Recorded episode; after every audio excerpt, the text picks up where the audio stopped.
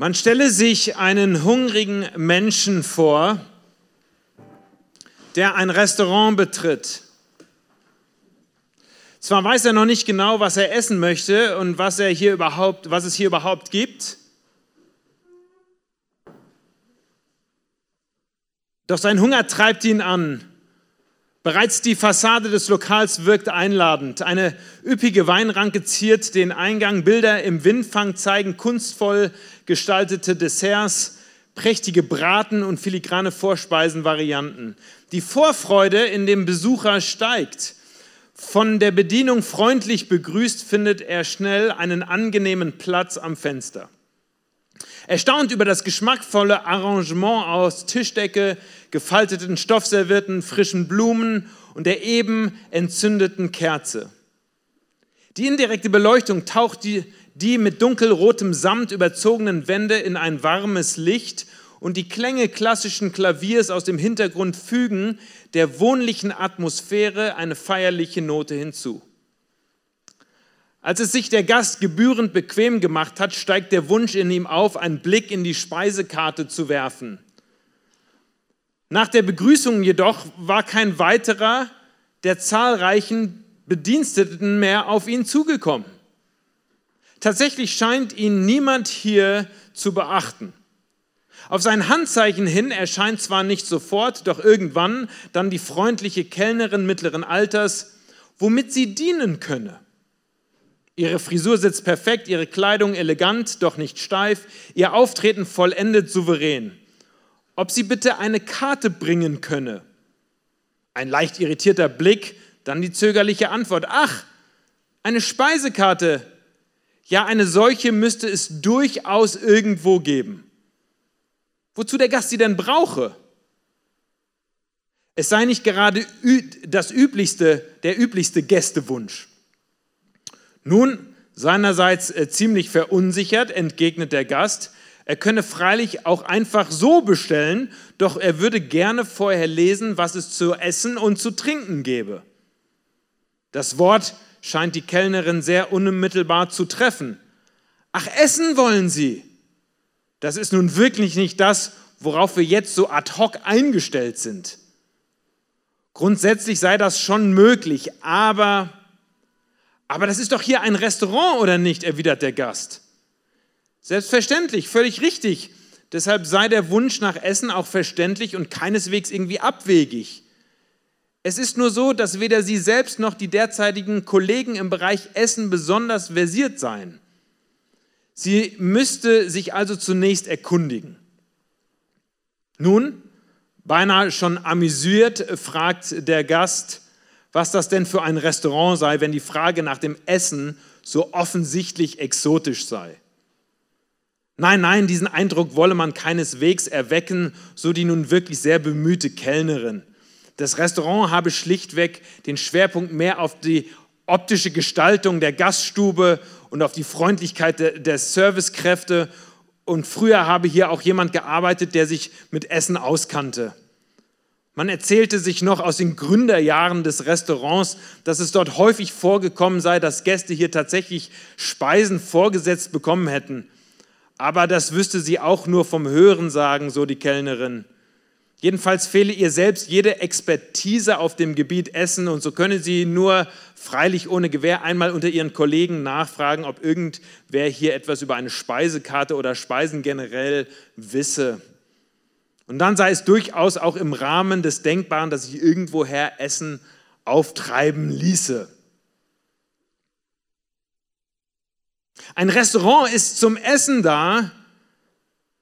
Ein Restaurant macht keinen Sinn, wenn hungrige Menschen dort kein Essen bekommen.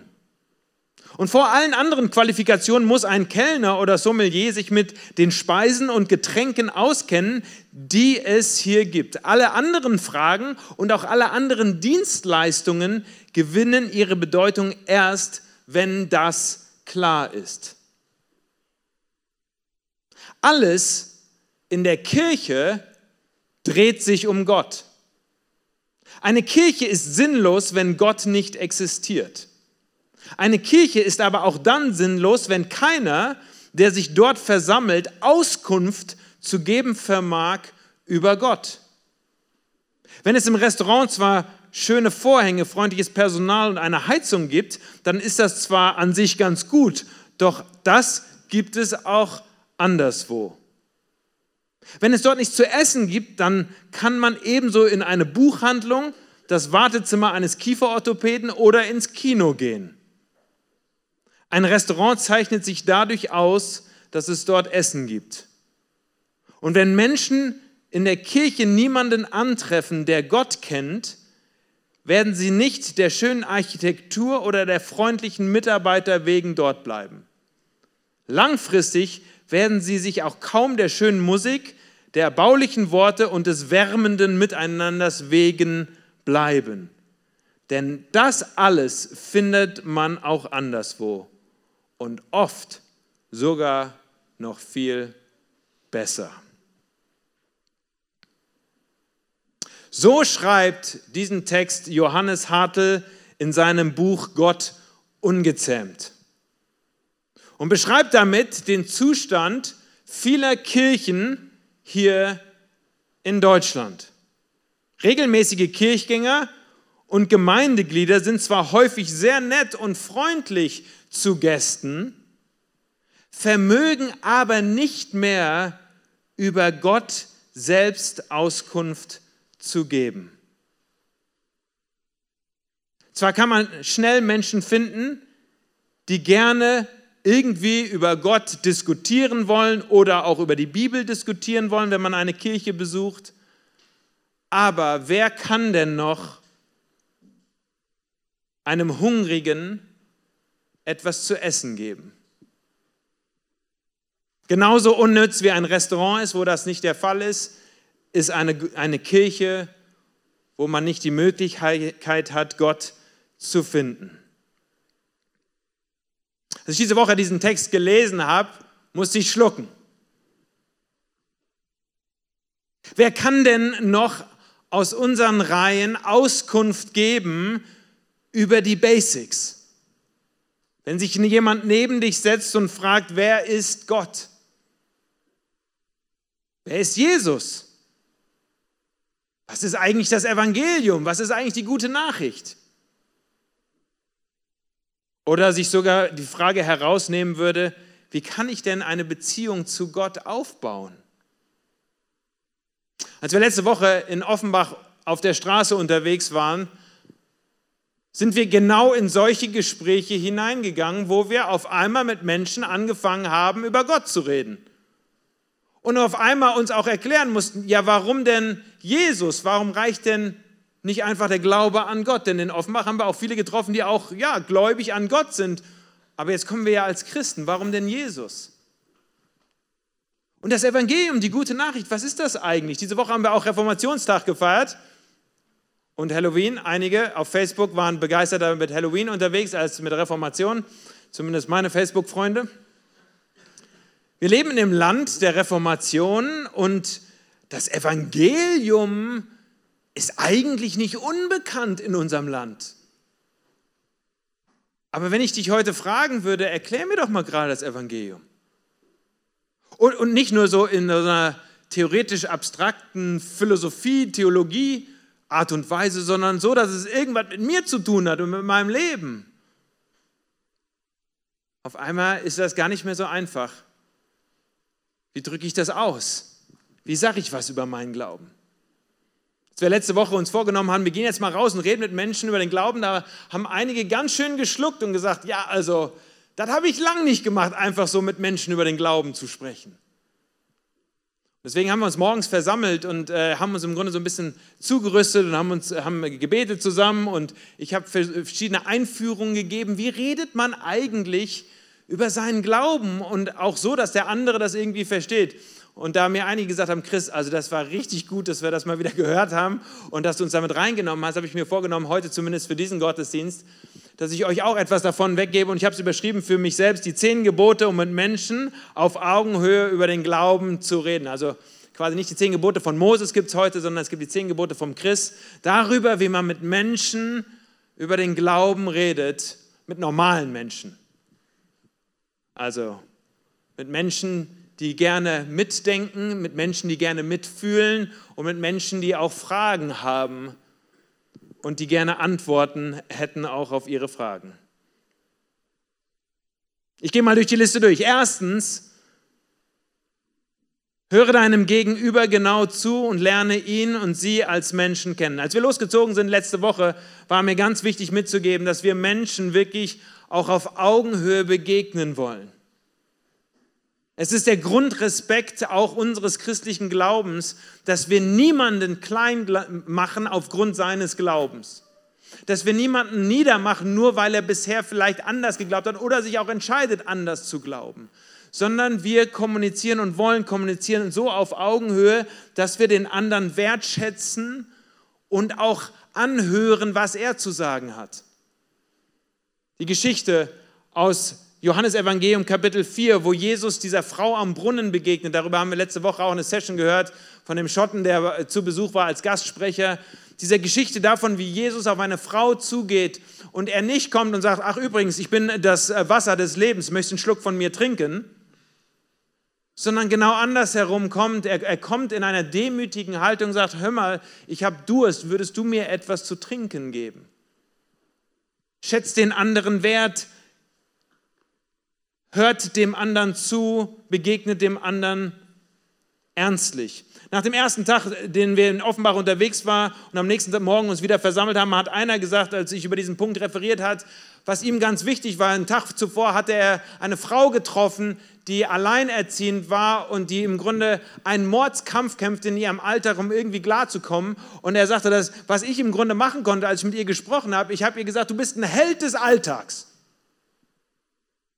Also was du da leistest und was du da stemmst, Tag für Tag und Woche für Woche, das finde ich absolut großartig.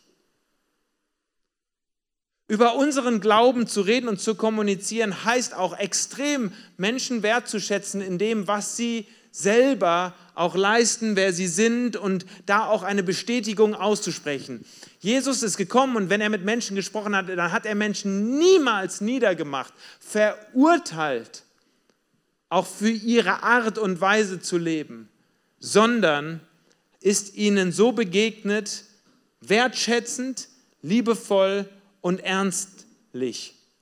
Und so sollten wir das auch tun. Zweitens, sei respektvoll gegenüber der Kultur, der Religion, den Überzeugungen, dem Familienhintergrund, wo Menschen herkommen. Als ich unterwegs war, habe ich mich in einem Café wiedergefunden und ich habe das gemacht, wie der Daniel Warnstedt mir das gesagt hat. Äh, der Daniel, den ich eben hier interviewt hatte, der hatte gesagt, Chris, manchmal quatschen wir Leute zu frontal an, du musst sie eher so von der Seite ansprechen. Da habe ich mich in ein, in ein Café am Marktplatz gesetzt, wo die Stühle alle so nebeneinander standen, so wie in Frankreich auf der Promenade und man guckt so auf den Platz, man sitzt alle so, so nebeneinander. Ich habe mich da hingesetzt, habe mir einen Espresso bestellt und neben mir habe ich dann nach ein paar Minuten festgestellt und kennengelernt, der Mohammed hat neben mir gesessen. Mohammed ist 38 Jahre alt, seit 20 Jahren hier in Deutschland, wohnt seit 20 Jahren auch in Offenbach. Seine Familie kommt aus Marokko. Und er ist Moslem.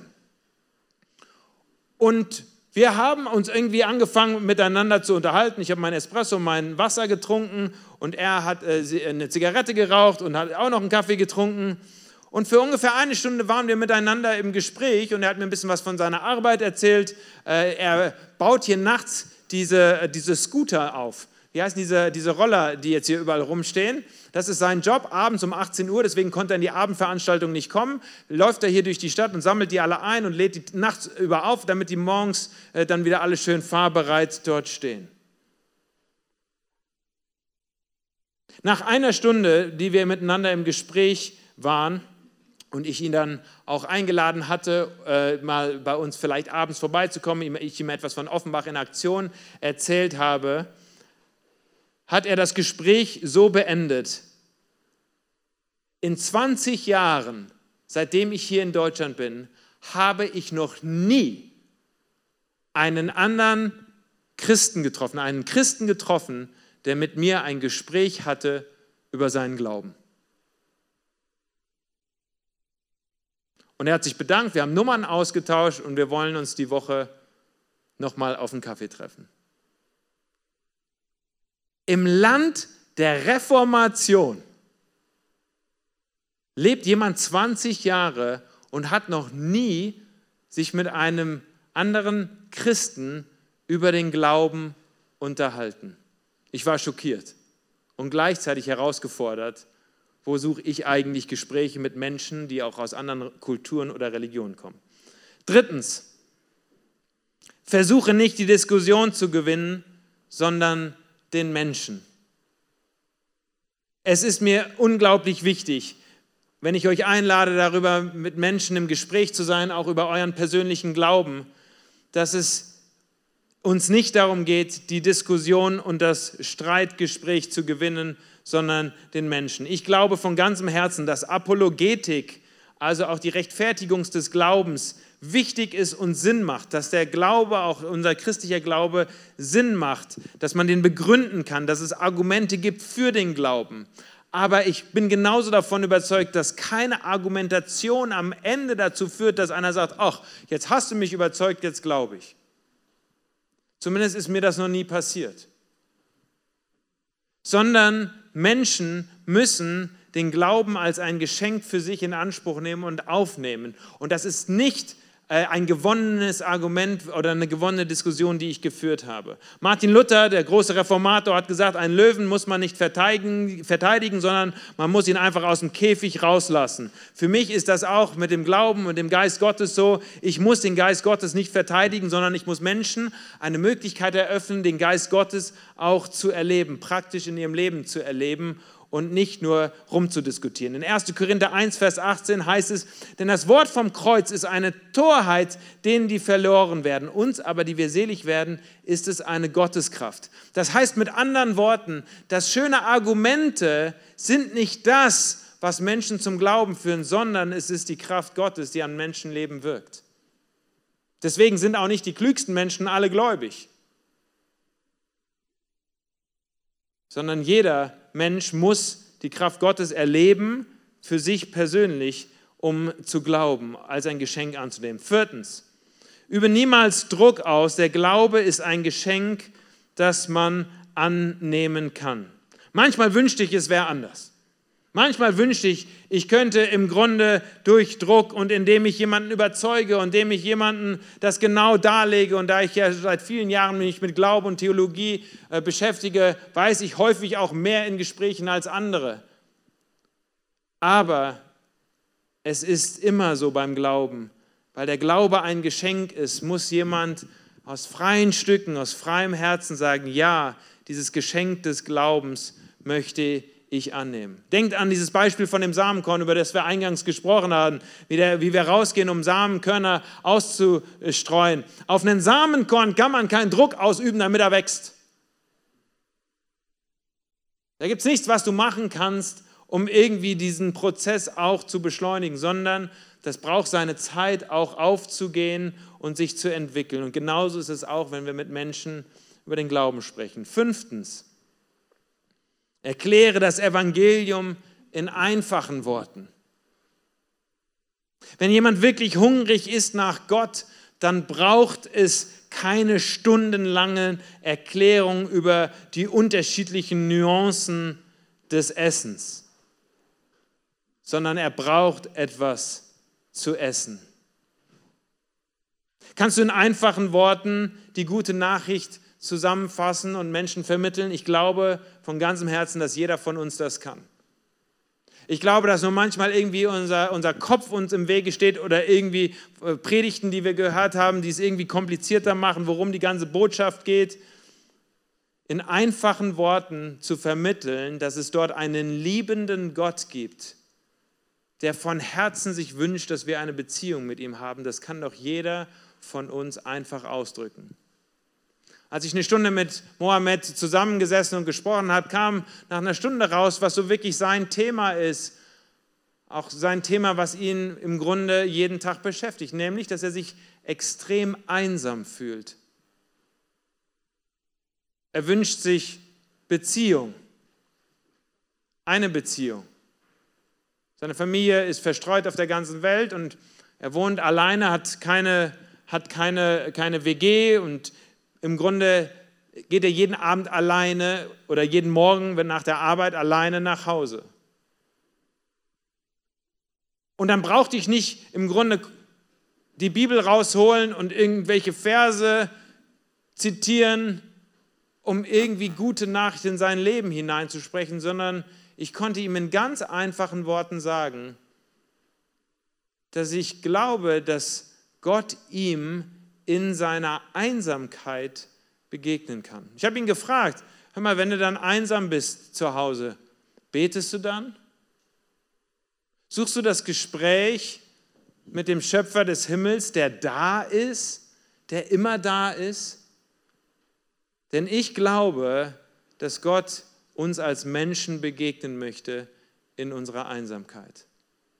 Herauszuhören, wo der Schuh drückt, herauszuhören, wo denn jemand gute Nachricht braucht, ist die Grundvoraussetzung, um dann genau da zu schauen und wo spricht das Evangelium da hinein. Der große Evangelist Billy Graham, dessen Predigten ich viel studiert habe, der zu so vielen Menschen gepredigt hat, hat nicht eine seiner evangelistischen Botschaften gepredigt, ohne zu sagen die Worte God loves you. Gott liebt dich.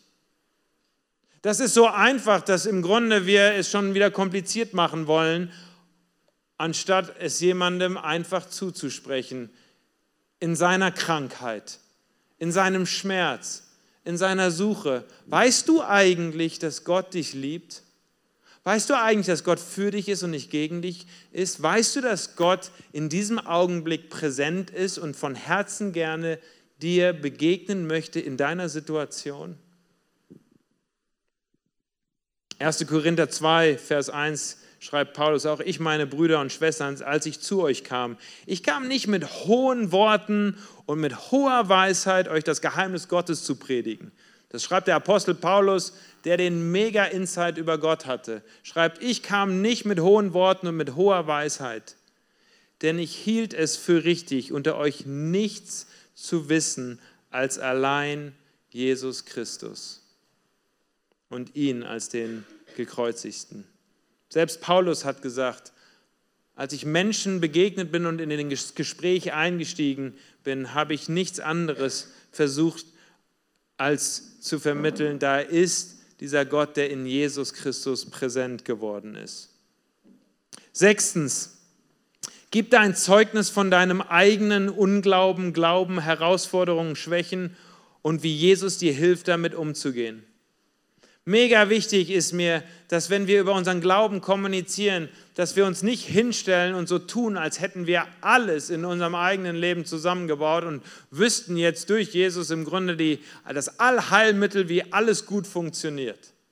Sondern wir dürfen ehrlich sein, auch über die Herausforderungen, die wir selber spüren, die Schwächen, die wir selber haben, wo wir selber irgendwie an unsere Grenzen heranstoßen und wie wir dann vielleicht durch den Glauben und durch Jesus Hilfestellung bekommen, damit klarzukommen. Wir müssen nicht tun, als wären wir besser, als wir sind. Wir müssen nicht heiliger sein, als wir sind, sondern wir dürfen so authentisch und ehrlich sein und Menschen weitergeben. Hör mal, ich, mir geht es an vielen Ecken und Enden ganz genauso wie dir, aber ich möchte dir sagen, wer mir hilft in meiner Schwachheit und in meinen Herausforderungen und in den Themen, die mich beschäftigen.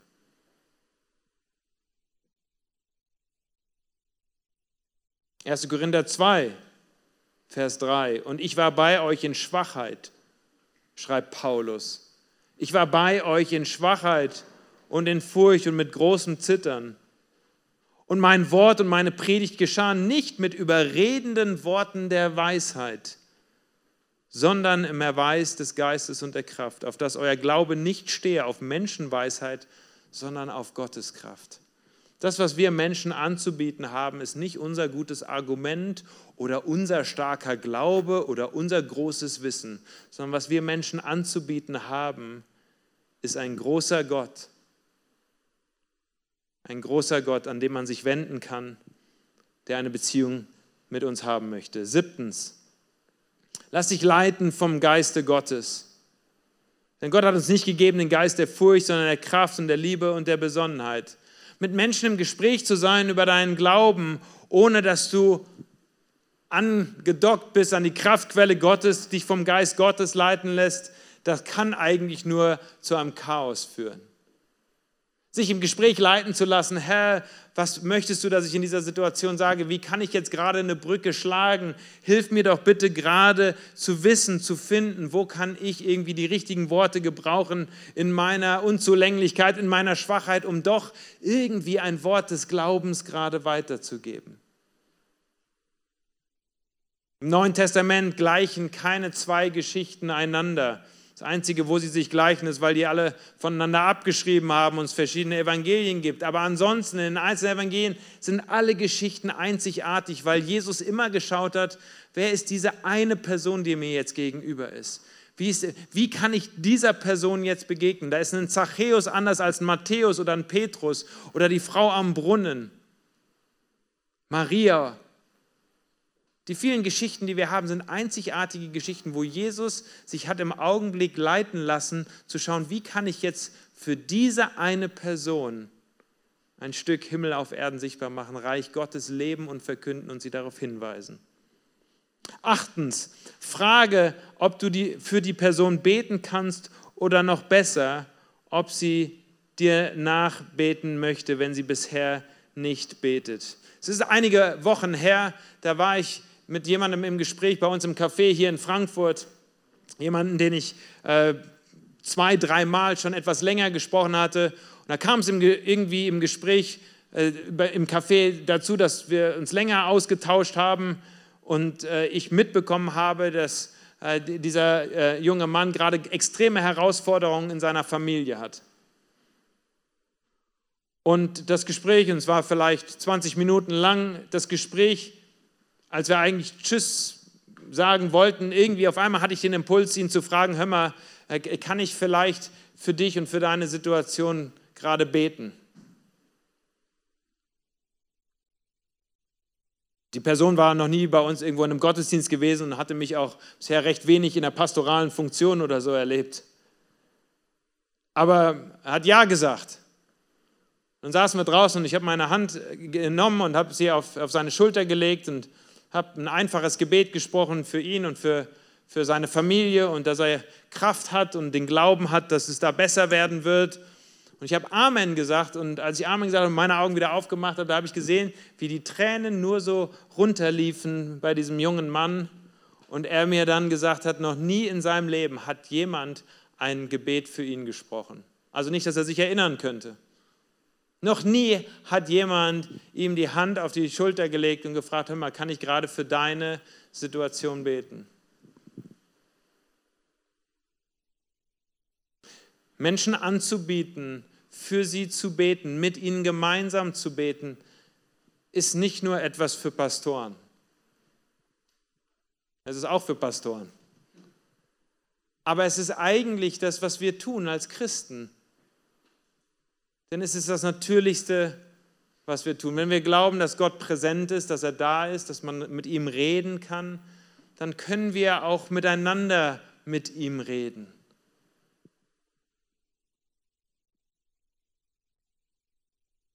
Die schönsten Stunden meines Lebens und auch meines, meines beruflichen Daseins ist es, wenn ich mit Menschen zusammensitze und bete. Und Besonders freut mich, wenn ich mit Menschen bete, die das nicht gewohnt sind. Und wenn ich da irgendwie gerade eine Brücke bauen kann und sagen kann, hör mal, lass uns doch jetzt mal zusammen beten. Ich glaube zutiefst, dass es nichts Besseres gibt, was ich einem anderen Menschen tun kann, als ihm zu helfen, diese Connection nach oben zu bekommen. Es gibt kein Geschenk der Welt, das ich jemand anderem überreichen könnte. Kein Geld der Welt, das im Grunde ein besseres Geschenk wäre, als wenn es mir irgendwie gelingt, Gott mich benutzt in dem Augenblick, jemandem zu helfen, dass er eine Ewigkeitsconnection zu unserem Vater im Himmel aufbaut. Weil alle anderen Geschenke, die ich jemand machen könnte, die helfen vielleicht jetzt gerade im Augenblick und sind irgendwie in der, in der Not gerade gut. Und ihr wisst, wir sind bei Kirchenaktion immer darüber auch am Reden, wie wir versuchen, Menschen auch ganz praktisch zu helfen. Aber überlegt doch mal, die Not, die vielleicht jetzt gerade gelindert wird, was ist denn mit der Not in einem Monat oder in einem Jahr oder in zehn Jahren oder in 20 Jahren oder in, in 30 Jahren oder am Todesbett? Wenn jemand dort ist voll Angst und Schrecken und macht sich Sorgen. Wenn ich irgendwie mithelfen konnte, dass, dass ein anderer Mensch für diese Stunden der Herausforderung diese Ewigkeitsconnection bekommen hat, wo er im Grunde ein Gebetsleben selber entwickelt, mit Gott reden kann, mit Gott ins Gespräch gehen kann, Gott anrufen kann, so wie wir es in dem Psalm lesen, dass, dass Menschen eingeladen sind, zu Gott zu rufen in ihrer Not. Und ich weiß, dass Gott auch dann antwortet und involviert ist im Leben von Menschen, dann gibt es doch nichts, was ich Besseres tun kann, als einem anderen Menschen zu helfen, irgendwie gekickstartet zu werden in diesem Dialog mit Gott. Ganz häufig, wenn ich äh, mit Menschen bei mir im Büro sitze, wer mein Büro kennt, da wurde mir freundlicherweise ein roter Teppich hingelegt, ähm, als mein Büro eingerichtet wurde. Ich habe einen schönen roten Teppich, so einen runden Teppich. Und ganz häufig, wenn ich äh, mit Menschen ein Gespräch führe, frage ich am Ende, ob wir zusammen beten können. Und dann ganz häufig sage ich, hör mal, wie wäre es denn, wir knien uns zusammen hin beim Gebet. Und dann werde ich immer äh, äh, mit großen Augen angeschaut, weil das eine komische Situation ist, in einem Bürogebäude auf dem Teppich zu knien. Wir sind ja hier nicht irgendwo im Kirchengebäude. Und ich habe schon häufiger dann gesagt, hör mal, aus meiner Sicht gibt es nichts Besseres, als sich hinzuknien, auch beim Beten. Äh, ich mache das jeden Morgen. Also, so beginnt jeden Morgen mein, mein, mein, mein Tag, dass ich jeden Morgen einmal mich niederknie und mein Gebet spreche und laut zu Gott bete. Und ich bete gerne für dich, aber ich will dich auch einladen, selbst mal anzufangen, lautes Gebet zu sprechen und mit dem Vater im Himmel in einen Dialog reinzukommen. Neulich war ich mit dem André Grajecki zusammen. Der André, der ist, glaube ich, heute nicht da, der ist in der Schweiz, der muss arbeiten die Woche, der ist sonst hier auch mit im Dienst dabei. Vor äh, einigen Monaten oder inzwischen äh, schon Jahren war er bei mir im Büro und hatte ich ihn auch gefragt, André, wollen wir, wollen wir zusammen beten? Hast du schon mal angefangen mit Gott zu reden? Sagt er, ja, ein bisschen rumgemurmelt, habe ich schon immer. Und dann sage ich, ja, rummurmeln ist gut, aber ich äh, auch mal laut ausdrücken, wie es ist, mit, mit Gott zu reden. Und dann habe ich gesagt, ja, und man, am besten man kniet und man betet laut und kräftig. Und vor ein paar Wochen habe ich ihm gesagt, Chris, also ich mache das immer noch so, wie du es mir gesagt hast. Ich knie da immer in meinem Zuhause äh, und dann bete ich laut. Und manchmal komme ich auch ein bisschen komisch vor, ne? weil ich rede da in so einen dunklen Raum rein oder kein anderer da und ich, ich bin da und ich bete jetzt. Aber du hast gesagt, so macht man das. Und deswegen mache ich das so. Irgendwie dem anderen eine Brücke zu bauen, zu beten. Neuntens, wenn die Person Jesus angenommen hat oder eingeladen hat in ihr Leben, dann sprich ihr zu, dass sie nun eine neue Beziehung, eine neue Identität und eine neue Familie hat. Ja, ich glaube daran, dass Menschen einen Start machen können im Glauben. Wenn ich mit Menschen bete, dann frage ich sie, ob sie bewusst Gott einladen wollen, Teil ihres Lebens, ihres Lebens zu werden. Und wenn, deswegen frage ich Menschen auch, dass sie mir nachbeten und dann, dass ich vorbete und dass sie mir nachbeten, dass sie dann selbst auch ausdrücken, dass sie mit Gott unterwegs sein wollen. Und wenn sie das getan haben, dann weiß ich, dass nicht alle Probleme in dem Augenblick gelöst sind. Dann weiß ich, dass noch nicht alles im Glauben auf einmal super ist und dass man alles verstanden hat. Aber ich weiß, dass wir einen Startschuss gemacht haben für eine neue Beziehung mit Gott für ein neues Gespräch und eine neue Identität, die beginnen kann. Apostel Paulus wieder, 2. Korinther 5, Vers 17. Darum ist jemand in Christus. Hat jemand Christus aufgenommen, ist jemand nun in Christus. So ist er eine neue Kreatur. Das Alte ist vergangen, siehe, Neues ist geworden. Das ist wie ein Samenkorn, der ausgesät wird und dann auf einmal anfangen darf zu wachsen und zu blühen. Wenn er ausgesät ist, ist er ausgesät und darf nun Frucht bringen. Und das dürfen wir Menschen auch zusprechen. Zehntens und letztens, lade die Person ein, so habe ich letzte Woche gesagt, als ich unsere Teams rausgeschickt habe, lade die Leute doch ein zum nächsten Gottesdienst und erzähle ihnen von der Wichtigkeit einer Gemeinde, wie wichtig es ist, nicht nur irgendwie einen Startschuss im Glauben zu machen, mal selbst zu beten, sondern Lad ein, hier, wir feiern Gottesdienste zusammen. Du brauchst Gemeinschaft, du brauchst andere Menschen, die mit dir gemeinsam glauben. Lass uns gemeinsam unterwegs sein.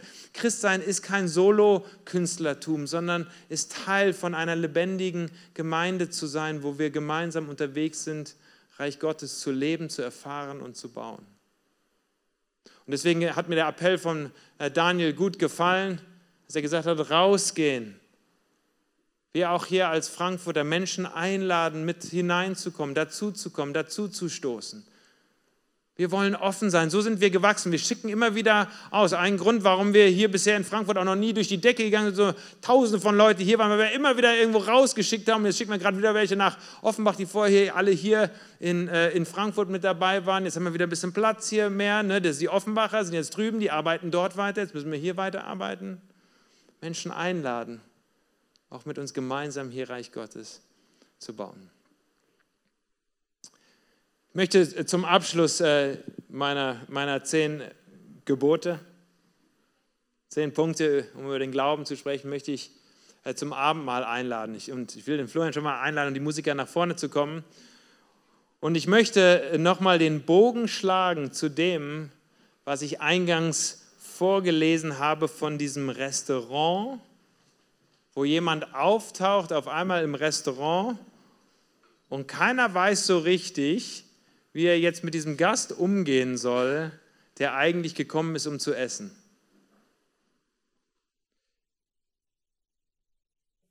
Ein Grund, warum wir Abendmahl feiern, ganz häufig hier in unserem Gottesdienst, ist, weil ich keine Gelegenheit auslassen möchte, Menschen einzuladen, auch zu essen. Es ist schön, ein bisschen was über den Glauben zu hören. Es ist schön, mal einer Predigt irgendwie zuzuhören und ein paar Lieder miteinander zu singen aber die Gelegenheit, das selber auch anzunehmen, das selber auch aufzunehmen, dafür decken wir den Tisch und dafür bereiten wir uns vor. Darf ich euch einladen, aufzustehen und äh, mit äh, mir zu beten? Ich möchte gleich die Einleitungsworte zum Abendmahl vorlesen. Ich darf die Helfer fürs Abendmahl schon mal bitten, nach vorne zu kommen. Wir wollen miteinander Abendmahl feiern. Ich möchte euch gleich alle zum Essen einladen hier.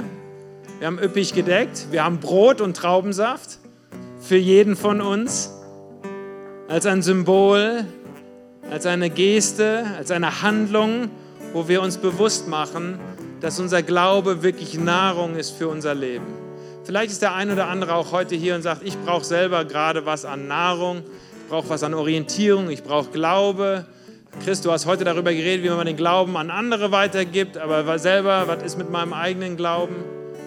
Jesus Christus bietet sich dir selbst, bietet uns sich selbst heute an. Im Brot und im Traubensaft feiern und zelebrieren wir, dass er sein Leben für uns gegeben hat.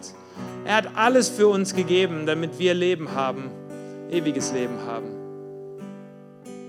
Herr Jesus Christus, ich möchte dir danken für diesen Gottesdienst und für diese Zeit und diese Augenblicke, die wir jetzt zusammen haben, um gemeinsam Abendmahl zu feiern.